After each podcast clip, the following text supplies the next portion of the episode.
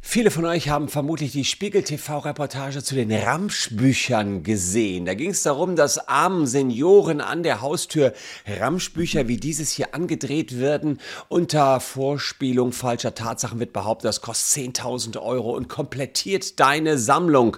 Und es soll angeblich ein Faksimile sein, also eine Nachbildung eines echten, noch viel, viel wertvolleren Buches.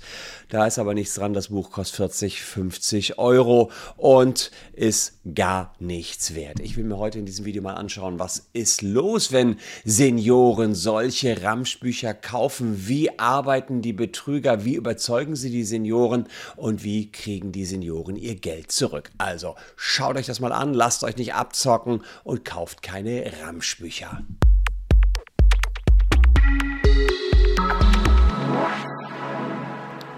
Hallo, ich bin Christian Solmecke, Rechtsanwalt und Partner der Kölner Kanzlei WBS Legal und abonniert gern diesen Kanal, wenn ihr rechtlich up to date bleiben wollt. Und diese Abzocke war auch mir neu. Es klingelt Ding Dong an der Haustür. Jemand sagt, Hallöchen, Sie haben doch den alten Brockhaus in einer Sammlung. Kann ich mir den mal anschauen? Ich möchte den verkaufen. Ja, richtig, der will den erstmal verkaufen, ist aber nur ein Trick. Dann lässt man den rein, er guckt sich an und sagt, ja, die ist schon nicht schlecht, die Sammlung, aber es, Ihnen fehlt ein Buch.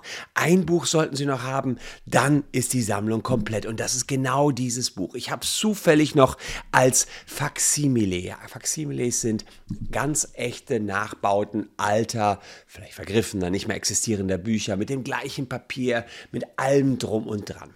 Das Problem, was euch dann verkauft wird, ist kein Faksimile, sondern irgendein Schrottnachbau. Das stellt sich aber erst viel, viel später raus. 10.000 Euro pro Band werden da mal locker fällig und, naja, meistens äh, müssen ein bis zwei Bände gekauft werden, um die vermeintlich nicht ganz vollständige Sammlung dann komplett zu machen. Etliche fallen darauf rein und bleiben die jetzt auf ihren Kosten sitzen. Das möchte ich hier in diesem Video einmal näher begutachten. In zivilrechtlicher Hinsicht muss man sagen, gibt es hier verschiedenste Möglichkeiten, die ihr habt als Käufer, als abgezockte Käufer. Und die erste Möglichkeit, die mir da ins Auge gefallen ist, ist das Widerrufsrecht. Das kennt ihr aus dem Fernabsatz. Also wenn ihr bei Amazon was gekauft habt, habt ihr natürlich ein Widerrufsrecht. Aber das Schöne ist, das gilt auch an der Haustür. Das ist nämlich für solche Haustürgeschäfte entwickelt worden, dass man ein 14-tägiges Widerrufsrecht hat. Naja, und da liest auch schon der Kasus Knacktus. Denn welcher Rentner checkt schon nach 14 Tagen, dass er hier betuppt worden ist? Meist dauert es länger, bis man das versteht. Deswegen hat man dann auch kein Widerrufsrecht mehr. Es sei denn, es sei denn, man ist nicht ordentlich belehrt worden an der Haustür.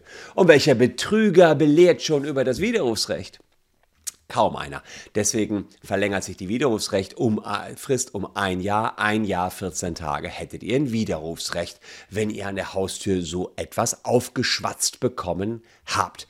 Nächster Punkt, wie ihr von der Kiste wieder loskommt. 123 BGB. Anfechten wegen arglistiger Täuschung. Ist doch klar. Die sagen, ihr sollt das kaufen, das ist unheimlich viel wert und man sagt, das ist ein Original Faximile. Seid ihr getäuscht worden und könntet wegen arglistiger Täuschung anfechten den Vertrag. Ein Jahr habt ihr auch da Zeit ab Kenntnis der Täuschung. Also auch das eine Möglichkeit, wie man hier wieder äh, von loskommt, von diesen hyperteuren Fake-Büchern, die euch da angedreht worden sind. Und was auch noch der Fall ist, habe ich auch noch rausgepickt, 138 BGB. Denn immer wenn was doppelt so teuer ist als eigentlich das, was man zahlen sollte, naja, dann spricht man von Wucher. Und das, diese Bücher, die sind ja nicht nur doppelt so teuer, die sind ja hundertfach so teuer. Also insofern müsste auch hier dieser Paragraph des Wuchers greifen. Denn wenn man euch ein Buch für äh, 4.500 Euro andreht, was in Wirklichkeit aber nur 200 Euro wert ist, ja, dann ist das eben das äh, 50-fache oder so. Ähm, dann kann man sagen, das ist Wucher, kommt auch damit ganz gut wieder raus. So entschieden das Landgericht Bielefeld im Mai 2021. Dann gibt es noch die Möglichkeit, dass man den Darlehensvertrag widerruft. Ja, richtig gehört. Die meisten Bücher, die man jetzt hier als Rentner kauft, die muss man über ein Darlehen finanzieren. Man macht das ja, weil man sagt, okay, ich investiere jetzt einmal 10.000 Euro und dann kriege ich 100.000 Euro für meine tolle Borghaus-Sammlung. Damit ist das aber ein verbundenes Geschäft. Wenn der, das Darlehen sich auf das Buch bezieht, ist es ein verbundenes Geschäft und hat den Vorteil für euch, ihr könnt den widerrufen gegenüber der Bank. Das ist ein Riesenvorteil. Das ist juristisches Hochreck, aber machbar. Das ist 495 BGB in Verbindung mit 355 BGB. Ihr kommt dann gegenüber der Bank fein wieder raus. Also praktisch, weil die Betrüger sind meistens über alle Berge, aber von der Bank kriegt ihr das Geld zurück.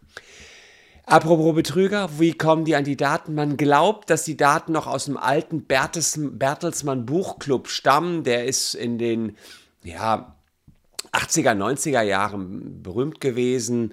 Da ging es um Direktvertrieb von Büchern und eventuell ist das noch daher der Datenbestand. Dass die da rankommen, ist natürlich ein DSGVO-Verstoß, das ist ja ganz klar. Eine weitere Frage, die ihr euch stellen könntet, machen sich die Leute strafbar? Ich rede die ganze Zeit schon Betrüger.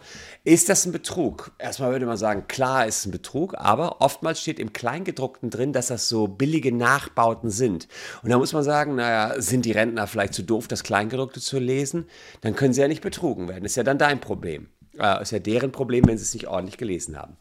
Da hat der Bundesgerichtshof aber zu so Abo-Fallen ähm, geurteilt, naja, kein Mensch liest das Kleingedruckte. Und wer die wesentlichen Vertragsinformationen nur ins Kleingedruckte reinschreibt, der ist ein Betrüger. Also selbst da würde man sagen, strafrechtlich können die Abzocker drangekriegt werden. Also auch da gibt es eine Möglichkeit, die über das Strafrecht zu stoppen.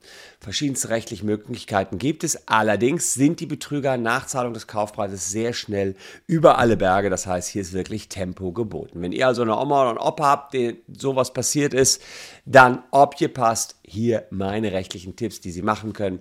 Sofort Vertrag widerrufen, anfechten wegen arglistiger Täuschung. Außerdem kann man auch den Darlehensvertrag noch widerrufen. Also etliche Möglichkeiten, die hier bestehen. Ich hoffe, ihr seid nicht drauf reingefallen und habt so ein Schwein teures Buch gekauft. Ähm, aber ich hoffe, ich konnte euch ein bisschen die Rechtslage hier näher bringen. Einstweilen an dieser Stelle schon mal herzlichen Dank für eure Aufmerksamkeit. Hier noch zwei Videos, die euch ebenfalls interessieren könnten. Wir sehen uns morgen an gleicher Stelle schon wieder. Danke, dass ihr meine Gäste wart. Bleibt gesund, liebe Leute. Tschüss und bis dahin.